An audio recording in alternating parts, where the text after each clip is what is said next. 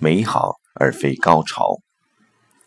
性是修行关照的公案，对一般人来说，或许陈意过高。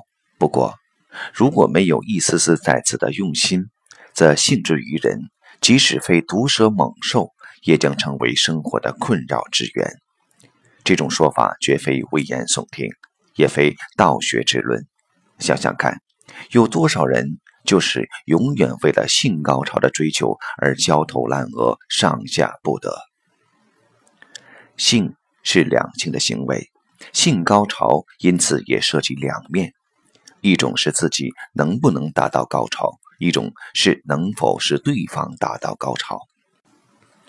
不能做到前者，许多人会感到挫折；不能达到后者，则更事关尊严。为了不丢掉面子与里子，强势的男人就轻易的相信各种偏方，千方百计的使用各种伎俩。而弱势的女人就没那么方便，只好装装样子骗骗男人。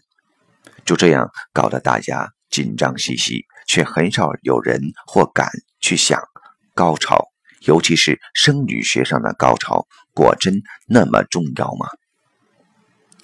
从焦虑松弛的模式来看，高潮当然重要，但每次一定要把弦绷到最紧，绷断了。才叫放松，也把问题看得过于简单。其实，更重要的还在进行节奏的曲线与整体氛围。有了这些，即使没有惊天动地的高潮，当时双方也会感到美好。美好而非高潮，才是成熟人在性上所该标举的。在此，有性也有爱。有肉体的体贴，更有同其情节的包容。性的接触是两人亲密来往的自然结果，不是只为高潮而成为与日常完全割裂的一种行为。不错，性的暧昧、焦虑多来自他的不自然，一种割裂于整体生命氛围的不自然，一种物化自己所引发的不自然。这种不自然，最终甚至会造成性的倒错与侵略。毕竟，只强调高潮，将导致对刺激持续的扩充追求，而这种追求却也最容易在固定形式中弹性疲乏。于是，为了寻求再次达到高潮，许多人就以各式各样的倒错与侵略来刺激自己。在这里，我们看到了另一层吊诡。现代人谈性既要自然又要高潮，但常常顺乎自然并不能达到想象的高潮。